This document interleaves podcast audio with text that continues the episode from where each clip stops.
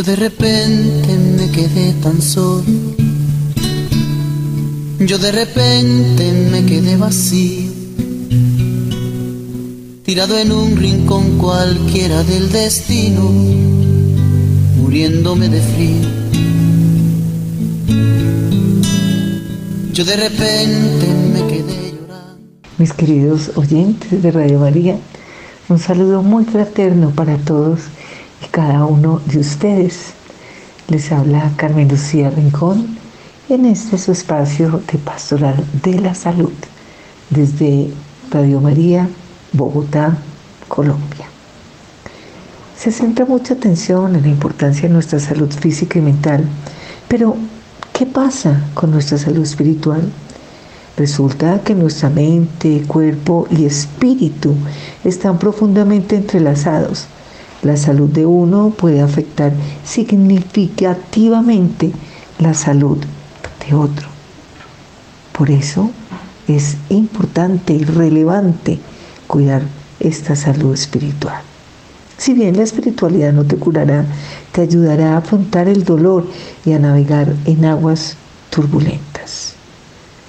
Pero, ¿qué es la salud espiritual? Se preguntarán ustedes requiere ideales y creencias religiosas, servicios religiosos, culpa y expiación.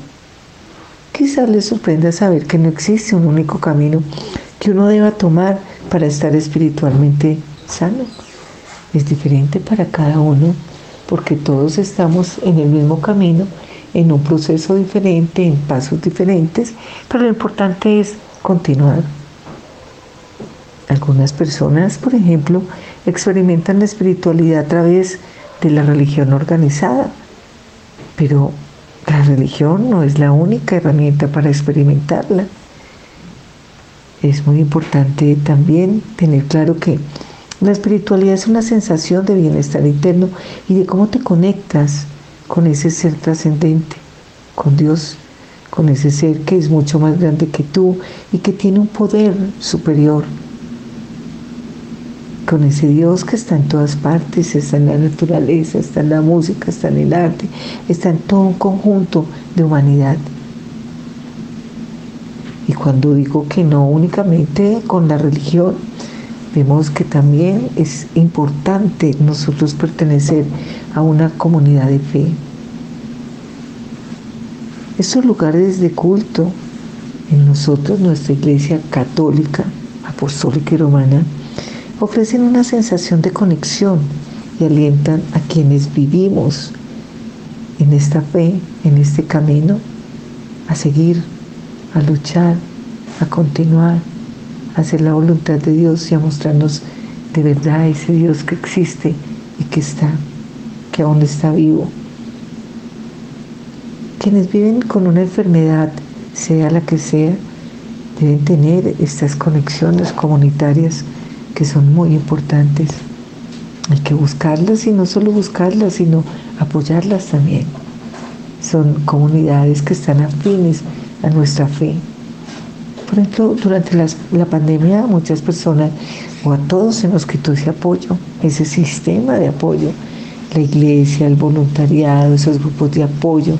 Fue muy difícil para todos cuando estábamos en esa lucha esa lucha tan grande de, desconcierto, de, desconexión con el mundo exterior, y que, bueno, fue un momento que muchos aprovecharon y algunos no, para entrar en ese interior y darnos cuenta cómo estamos llevando la vida de acuerdo a lo que Dios quiere de nosotros, a esa voluntad tan grande y tan especial. La oración es muy importante y todos los días debemos levantarnos a darle gracias al Señor.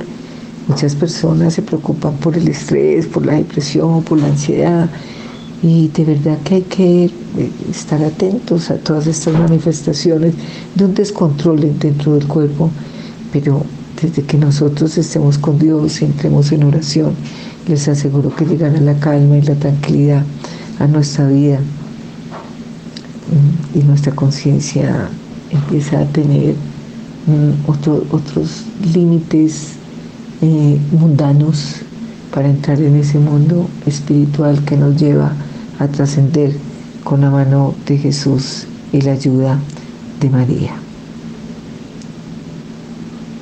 El bienestar espiritual es muy importante para la prestación de cualquier persona que necesite esta ayuda, de cualquier persona que esté enferma, porque bueno, siempre lo he dicho, todos somos enfermos.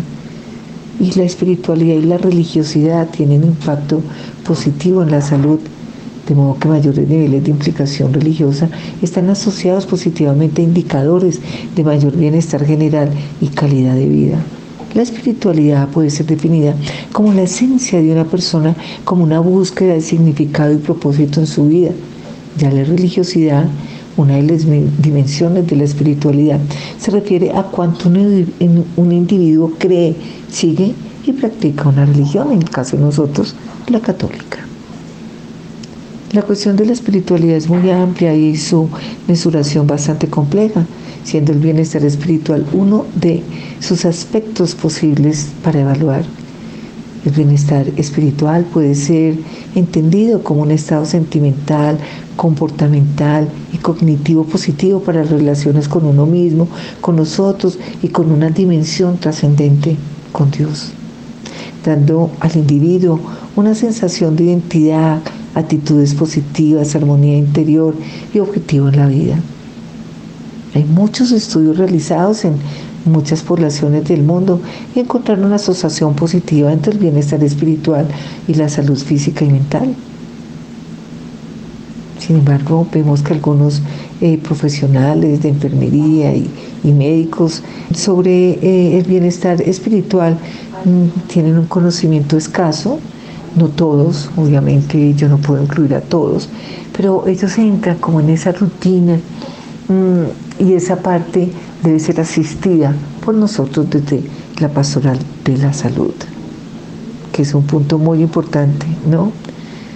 Lo que es relevante para los profesionales de enfermería, visto que la sobrecarga de trabajo, los conflictos en el ambiente laboral, las condiciones de trabajo desfavorables, el miedo al desempleo, entre otros factores, son fuentes de estrés para estos profesionales. Y a veces los enfermos son los que los llevan a ellos a pensar en, el, en esa trascendencia y a experimentar muchas cosas divinas, subrayado y entre comillas, que ellos no conocen y si conocen, no siguen ese camino. Porque el Señor siempre se da a conocer, se manifiesta. De una u otra forma, algunos siguen derecho, otros no, otros paramos, y me incluyo, y escuchamos esa voz, esa invitación a cambiar nuestra vida.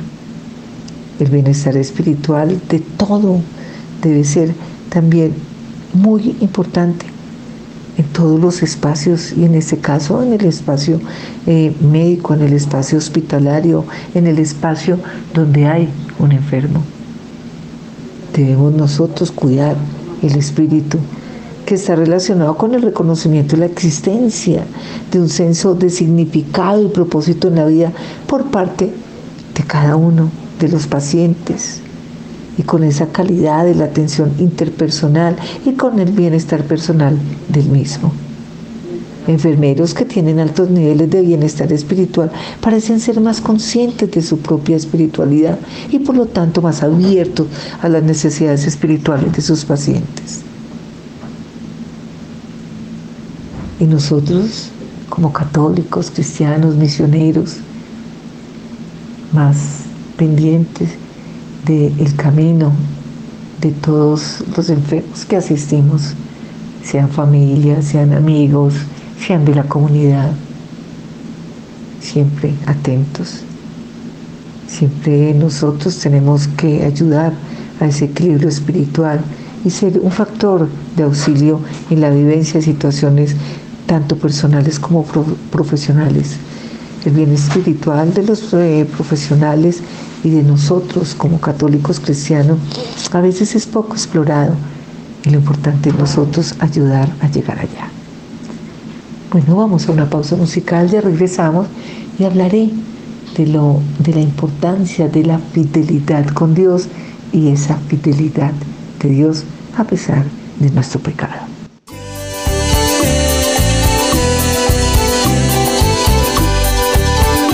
Allá donde comienza Colombia, en el departamento del Amazonas, rico en fauna y flora, Radio María es gracia y presencia, canal de audio de Claro Televisión, también en Leticia y en todas las poblaciones del bello departamento del Amazonas.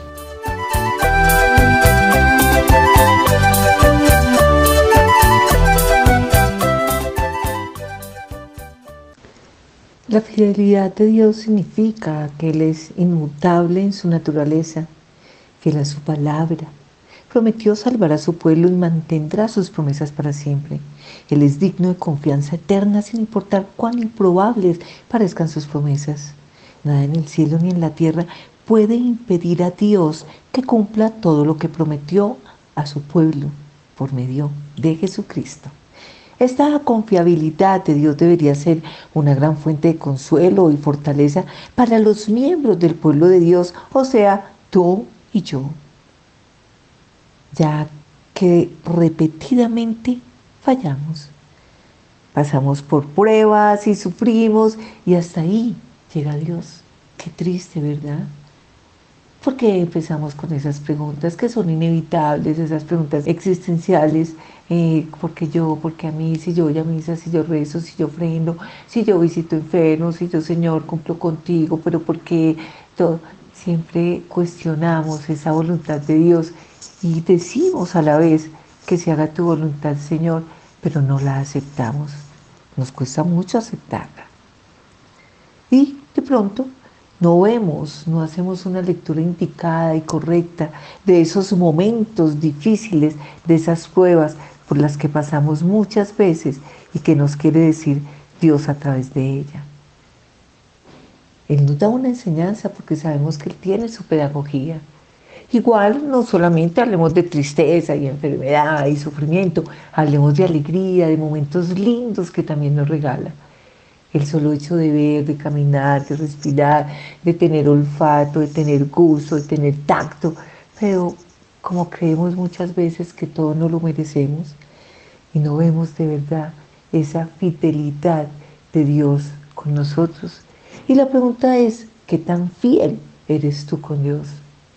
Si eres fiel a su amor, si estás con Él siempre, si lo entiendes en esas manifestaciones magnas, lindas, llenas de enseñanzas, llenas de amor, llenas de, de esperanza que nos da. Yo quiero darles unos cuatro términos principales del Antiguo Testamento y un término del Nuevo Testamento que resaltan diferentes aspectos de la fidelidad de Dios hacia su pueblo. Después también señalo algunas lecciones prácticas, si el tiempo me lo permite, para principales o esas imágenes que Dios usa para enfatizar su compromiso con su pueblo. Al final espero alentarnos como creyentes en, todas estas áreas, principalmente para la aplicación que nosotros tenemos de ella y para tener una correcta visión de la fidelidad de Dios. Siempre el ánimo es afianzar esa amistad con Jesús, el Hijo de Dios, el que viene a salvarnos y nos trae esa presencia de su Padre.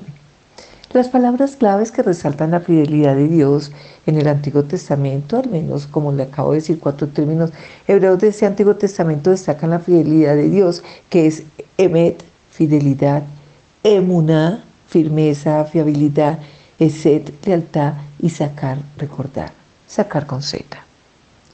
Cada uno de estos términos destaca diferentes aspectos del concepto de la fidelidad. Emet la palabra de meta aparece 127 veces y se traduce con más frecuencia como fidelidad. Una idea central de esta palabra se refiere a lo que es verdad. Dios es veraz consigo mismo y con sus palabras. Esta palabra se usa en el contexto de las relaciones que Dios elige tener con su pueblo. Acuérdate que somos pueblo de Dios. En Génesis 12 Dios llama a Abraham y le dice y le hace promesas increíbles sobre adquirir tierras, tener innumerables descendientes y bendecir al mundo. Una de las principales promesas, tener un hijo, fue difícil de entender debido a la avanzada edad de Abraham y la demora en su cumplimiento. Después de 25 años, Dios por fin concede su promesa a la hora llamado Abraham.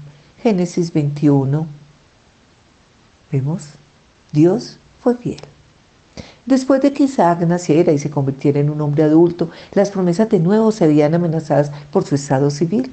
Abraham envía a su siervo Eleazar a buscar una esposa para Isaac. Al encontrar a Rebeca, Eleazar declara, Bendito sea el Señor, Dios de mi Señor Abraham, que no ha dejado de mostrar su misericordia y su fidelidad hacia mi Señor. Génesis 24, 27. Jacob, el hijo de Isaac, ora al Dios de su padre Abraham y Dios de su padre Isaac, y reconoce su indignidad y la fidelidad de Dios hacia él. Ya que había pasado de tener solo un bastón cuando fue a Labán a ser un hombre rico cuando lo dejó. Génesis 32, 9 siguientes. Así, la fidelidad de Dios pasó de Abraham a Isaac y luego a Jacob. Dios revela a Moisés que Él es fiel de generación en generación. Éxodo 34, 6. Él continuará mostrando su fidelidad a los descendientes de Jacob por medio de, finalmente, sacarlos de Egipto hacia la tierra que prometió Abraham. Cuando Dios promete a David que edificará su casa y le daría un gobierno eterno, David declara que las palabras de Dios son verdaderas, confiables, fieles. Nehemías cuenta de la fidelidad de Dios para Israel durante el éxodo en el desierto, durante la conquista en el tiempo de los jueces, durante el cautiverio y en todo el camino hacia el retorno a la tierra, a pesar de la infidelidad de ellos durante cada periodo. Nehemías 9:33. A pesar de la perpetua falta de fidelidad, lealtad y conocimiento por parte de Israel, confrontar Oseas 4:1 y Zacarías 7:9. Dios obrará tal salvación en su pueblo que algún día Jerusalén será llamada ciudad de la verdad. Zacarías 8:3. Emuna aparece 49 veces y tiene como base el concepto de estabilidad o confiabilidad. La primera aparición de esta palabra es una excelente ilustración de la idea principal comunicada por este término.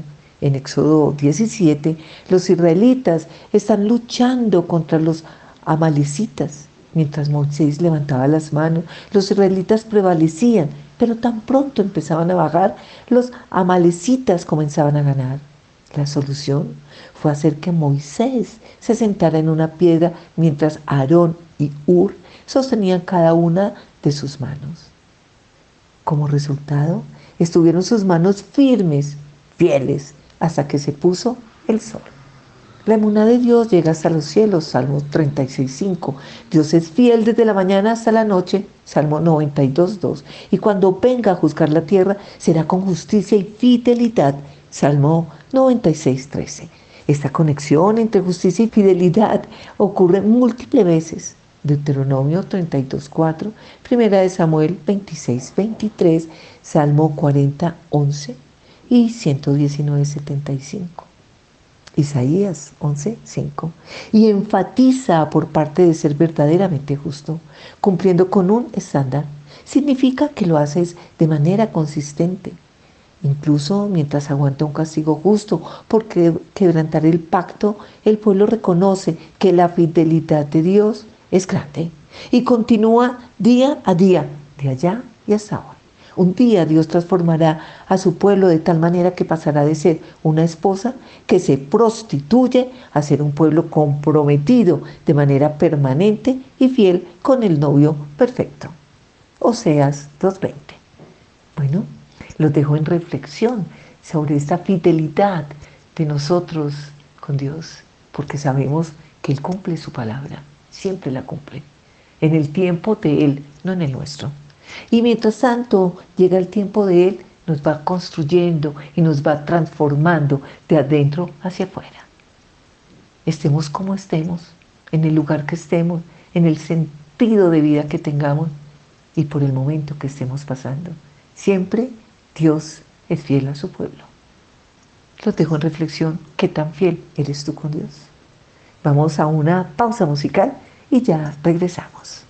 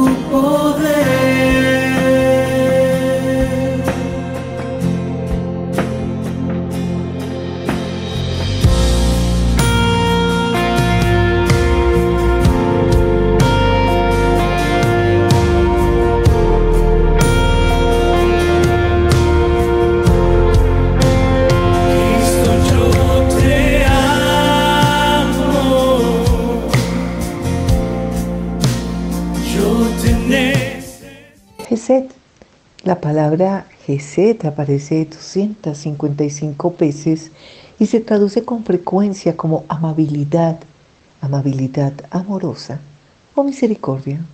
Aunque no se traduce con una forma de la palabra fiel, a menudo se usa con algún sinónimo de esta. Esta palabra aparece a menudo en contextos donde se resalta la fidelidad de Dios para con su pueblo, debido a su pacto de compromiso con ellos. Como resultado, algunas versiones modernas en inglés traducen esta palabra como lealtad, lealtad al pacto. La mejor ilustración de este tipo de lealtad fiel es la historia de Ruth. A pesar de que Noemí apremió a sus nueras a quedarse en Moab y que la dejaron regresar a Belén como una mujer indigente y amargada, Ruth se negó. De la misma manera que había mostrado lealtad a su difunto esposo, Ruth 1.8, Ruth juró aferrarse a su suegra hasta la muerte. A donde tú vayas, iré yo. Tu pueblo será mi pueblo y tu Dios mi Dios. Donde tú mueras, allí moriré. Así haga el Señor conmigo y aún peor, si algo, excepto la muerte, nos separa. Ruth 1, 16, 17. Dios recompensa a Ruth y a Noemí a causa de Ruth, al mostrarle su bondad cuando la guía a vos. Ruth 2.20. Ruth responde dando su bondad a vos en matrimonio, Ruth 3.10. Y ese tipo de lealtad amorosa finalmente se recompensa cuando se hace que Ruth forme parte de la genealogía de Cristo. Vos, terminado en Z, engendró a Obed, Obed engendró a Isaí, e Isaí engendró a David confrontar Ruth 4, 21, 22. Cuando Dios da sus leyes a los israelitas y ellos están a punto de ratificar el pacto con Él, Dios declara que Él muestra lealtad al pacto a través de mil generaciones de aquellos que en verdad son suyos. Éxodo 26 y Deuteronomio 7, 9. El Salmo 136 celebra la lealtad de Dios hacia su pueblo cuando los sacó de la tierra de Egipto, los sostuvo en el desierto, los llevó a la tierra prometida y se acordó de ellos en sus momentos más bajos como nación. Aunque hay casos de Geset donde el pacto hecho requiere que se cumplan ciertas condiciones y creo que en todos los pactos es así. Otros ejemplos de lealtad incondicional ocurren con frecuencia. Cuando Dios da a David la promesa de un rey eterno, el salmista declara, probablemente en referencia a Salomón, que si el rey pecara, esto no negaría la lealtad de Dios hacia él, como le sucedió a Saúl. Segunda de Samuel 7:15. David declara en el Salmo 23:6 que la lealtad de Dios le seguirá. Esta palabra se usa para la persecución militar todos los días de su vida. Nehemías reconoció que a pesar de que Israel se había negado a escuchar a Dios y se había rebelado constantemente contra él, Dios todavía abundaba en lealtad hacia ellos. Nehemías 9:17. David pide perdón luego de cometer adulterio con Betsabé, basándose en el amor leal de Dios. Salmos 51:3. Esta lealtad que perdona a los que no lo merecen es lo que hizo que Jonás huyera del mandato de Dios de advertir a Nínive. Jonás 4.2. Miqueas, sin embargo, celebró esta lealtad que se mostrará en la restauración del pueblo de Dios y en el perdón de sus pecados. Que Dios hay como tú que perdona la iniquidad y pasa por alto la rebeldía del remanente de su heredad. No persistirá en su ira para siempre porque se complace en la misericordia. Volverá a compadecerse de nosotros, eliminará nuestras iniquidades. Sí, arrojas a las profundidades del mar todos nuestros pecados. Otorgarás a Jacob la verdad y a Abraham la misericordia, las cuales juraste a nuestros padres desde los días de antaño. Miqueas 7, 18, 20. Yo les digo hasta el cansancio que todo lo que es la salvación está en la Sagrada Escritura y muchas veces no tomamos de ella y si tomamos no, no la llevamos a la vida. Y no se trata solo de conocer la palabra, se trata de conocerla para dar referentes, pero se trata de conocerla para entender la misericordia y el amor de Dios Padre a través de su Hijo Jesús y con la unción del Espíritu Santo y transformar nuestros corazones a través de ella. Vivir coherentes en la fe, vivir coherentes en el Señor. No sentirnos siempre castigados. Y repito y repito hasta el cansancio que llegó eso, que llegó. Tenemos momentos difíciles, claro que sí, todos. Pero a través de esos momentos somos sanados. Somos sanados del egoísmo, somos, sanados de la miseria humana, somos sanados de la mentira, de la envidia. Somos sanados de estar en donde no tenemos que estar.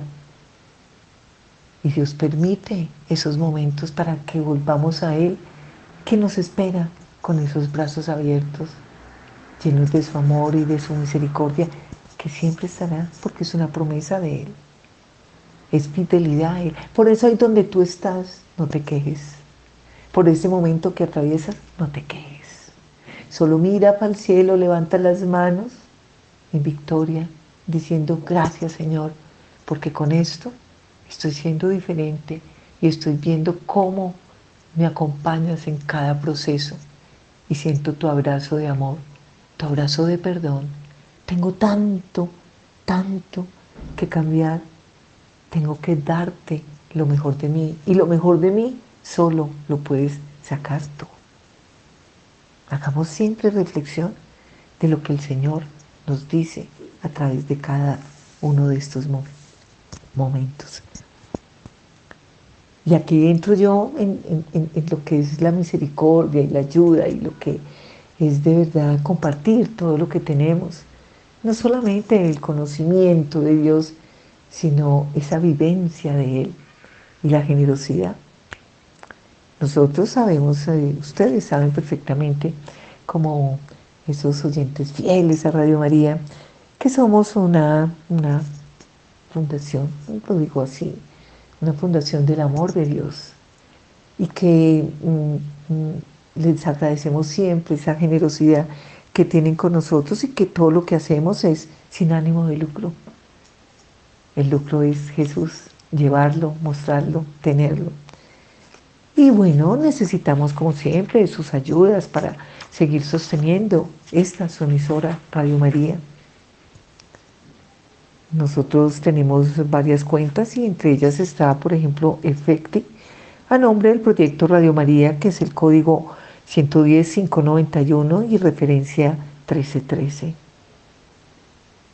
También estaba en Colombia a nivel nacional y recaudo por caja en la cuenta corriente número 054-001 01501.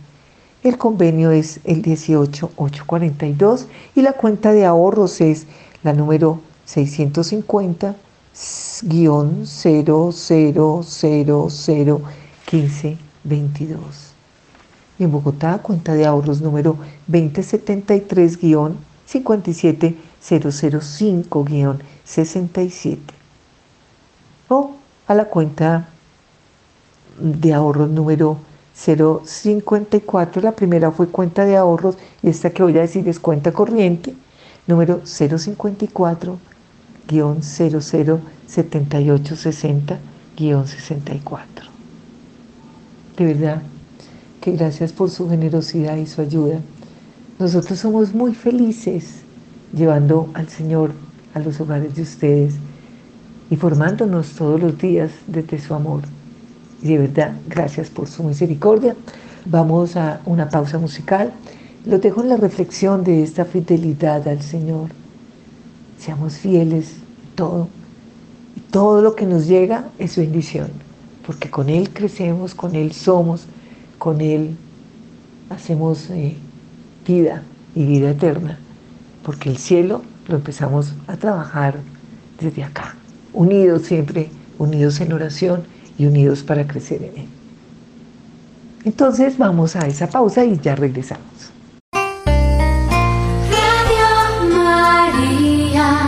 cerca de tu corazón. Sacar aparece unas 235 veces y generalmente se traduce con alguna forma del verbo recordar. Aunque la palabra a menudo se usa cuando personas intentan recordar alguna idea o evento, también puede referirse a la acción que acompaña al pensar activamente en algo. Cuando se usa con relación a Dios, que lo que nos, nos pertenece, nos sugiere que de alguna manera él haya olvidado algo, que necesite que se le recuerde algo. Destaca que Dios va a actuar en consecuencia a lo que sea que esté recordando. Esta palabra está conectada con la fidelidad de Dios en aquellos textos donde Dios recuerda su pacto o a su pueblo y las promesas que les dio. La primera vez que esta palabra aparece en Génesis 8.1, cuando Dios se acuerda de Noé y los animales en el arca después de haber eh, destruido la tierra con el diluvio, el cuadro sombrío que se da al final del capítulo 7 se encuentra con este momento dramático de entonces Dios se acordó. Esto podría haber sido el fin de la humanidad, pero Dios es fiel a su palabra y se aseguró de que sobreviviera. Después de que Noé y su familia desembarcaron, Dios establece el arco iris como la señal de su promesa de nunca más destruir la tierra con un diluvio. Él afirmó que cuando viera el arco iris se acordaría del pacto eterno que hizo con su creación. Génesis 9:16. Así que cuando veamos el arco iris, ya sabemos esa fidelidad de Dios y nos recuerda ese pacto eterno. Desde allá hasta acá y por siempre. Uno de los principales motivos que llevó a Dios a liberar a su pueblo de la esclavitud de los egipcios fue recordar su pacto con Abraham, Isaac y Jacob. Éxodo 2, 24, 6, 5. Después del incidente del becerro de oro, cuando Dios amenaza con destruir a Israel, Moisés le ruega a Dios que se acuerde de Abraham, de Isaac, Israel a quienes les había prometido innumerables descendientes y una tierra. Éxodo 32, 13. Los salmos 105 y 106 recuerdan numerosas ocasiones en la historia de Israel, cuando Dios recordó, recordó las promesas de su pacto hechas a Abraham y a sus descendientes cuando salieron de Egipto. Viajaron por el desierto, entraron en la tierra prometida y finalmente fueron llevados a cautivos. Salmo 105, 8, 42, 106, 45. Como Dios sabía que la nación de Israel se rebelaría perpetuamente contra él, estableció un nuevo pacto eterno con su pueblo, porque recordó el pacto que había hecho con ellos en su juventud. Ezequiel 16:60. Ahora vamos con el Nuevo Testamento, espero alcanzar. El tiempo es corto y además yo como que me emociono un poquito. Pistos, la principal palabra griega usada para la fidelidad de Dios en el Nuevo Testamento es pistos, con tilde Aparece 77 veces en 73 versículos. Pistos se usa para describir a personas, a menudo mayordomos o sirvientes, declaraciones y a Dios. Jesús se refirió a los fieles, a menudo indicando a alguien que es confiable, y a los siervos infieles cuando enseñó por medio de parábolas para alentar la fe genuina y la perseverancia entre aquellos que escucharon sus enseñanzas. Mateo 24, 45 y siguientes, 25, 21 siguientes y Lucas 12, 42, 16, 10 y siguientes. Varios pasajes usan pistos para referirse a los siervos de Cristo que perseveran en el ministerio como siervos confiables. ¿Será que nosotros entramos en ese grupo?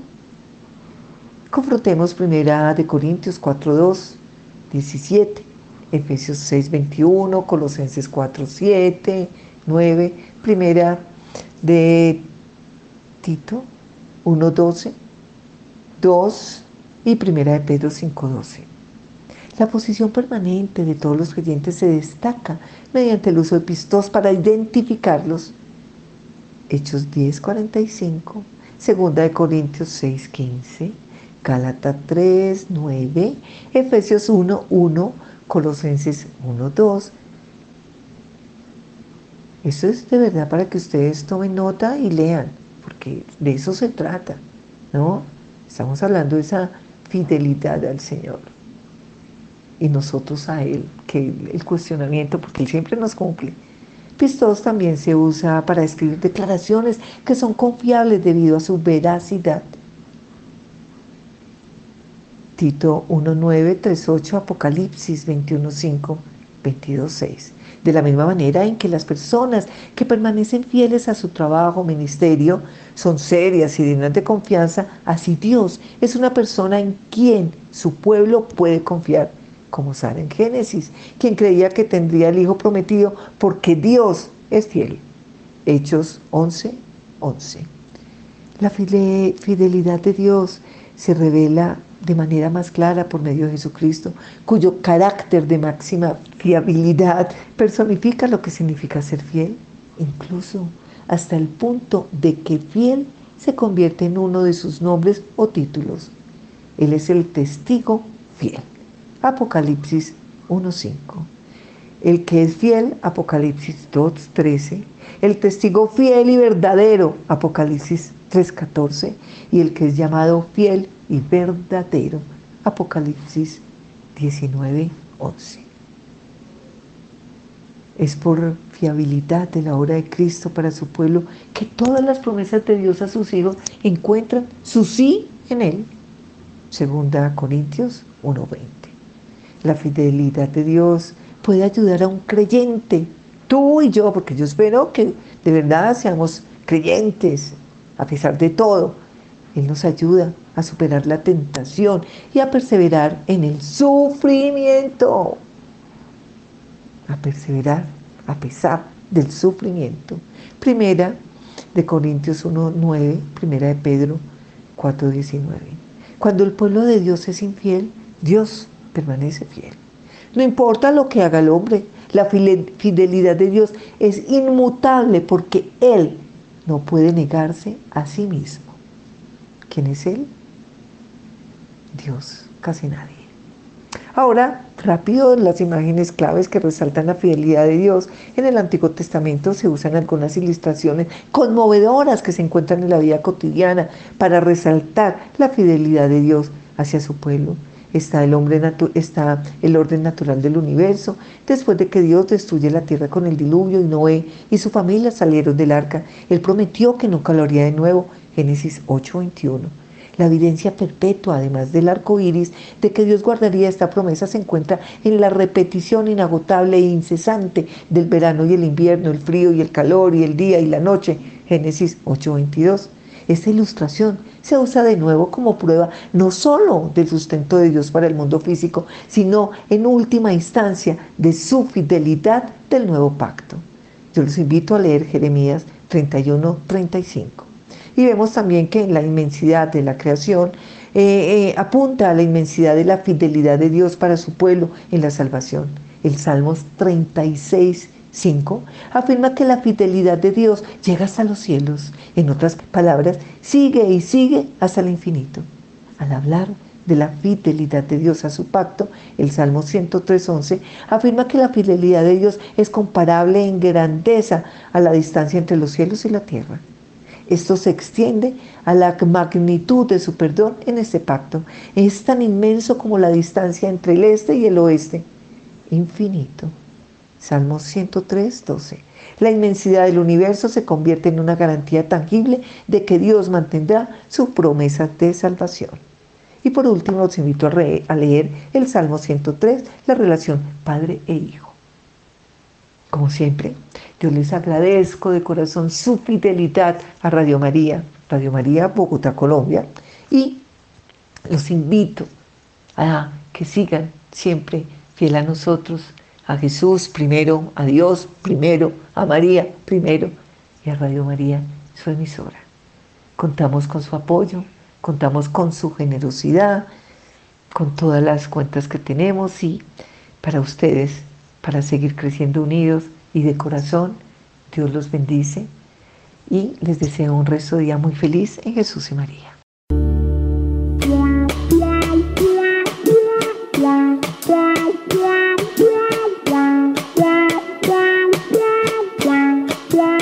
Dios te salve María, llena eres de gracia, el Señor es contigo, bendita, bendita, bendita tú eres. Entre todas las mujeres, entre todas las mujeres, y bendito sea el fruto de tu vientre, mi Jesús. Santa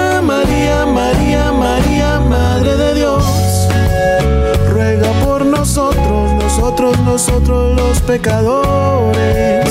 Santa María, María, María, Madre de Dios, ahora y en la hora de nuestra muerte, amén, amén.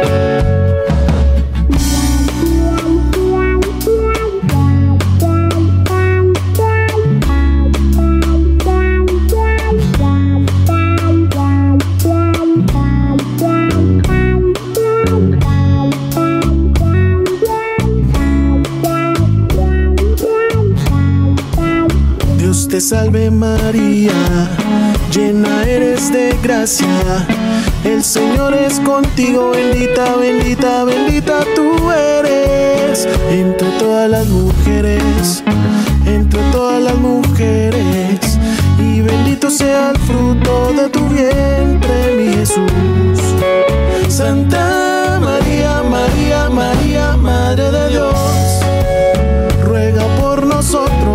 nosotros, los pecadores. Santa María, María, María, Madre de Dios, ahora y en la hora de nuestra muerte, amén, amén. Santa María, María, María, Madre de Dios, ruega por nosotros, nosotros, nosotros los pecadores. Santa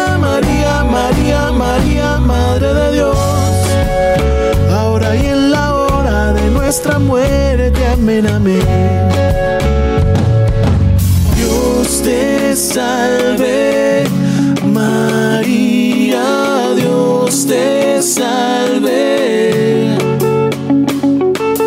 Dios te salve, María, Dios te salve.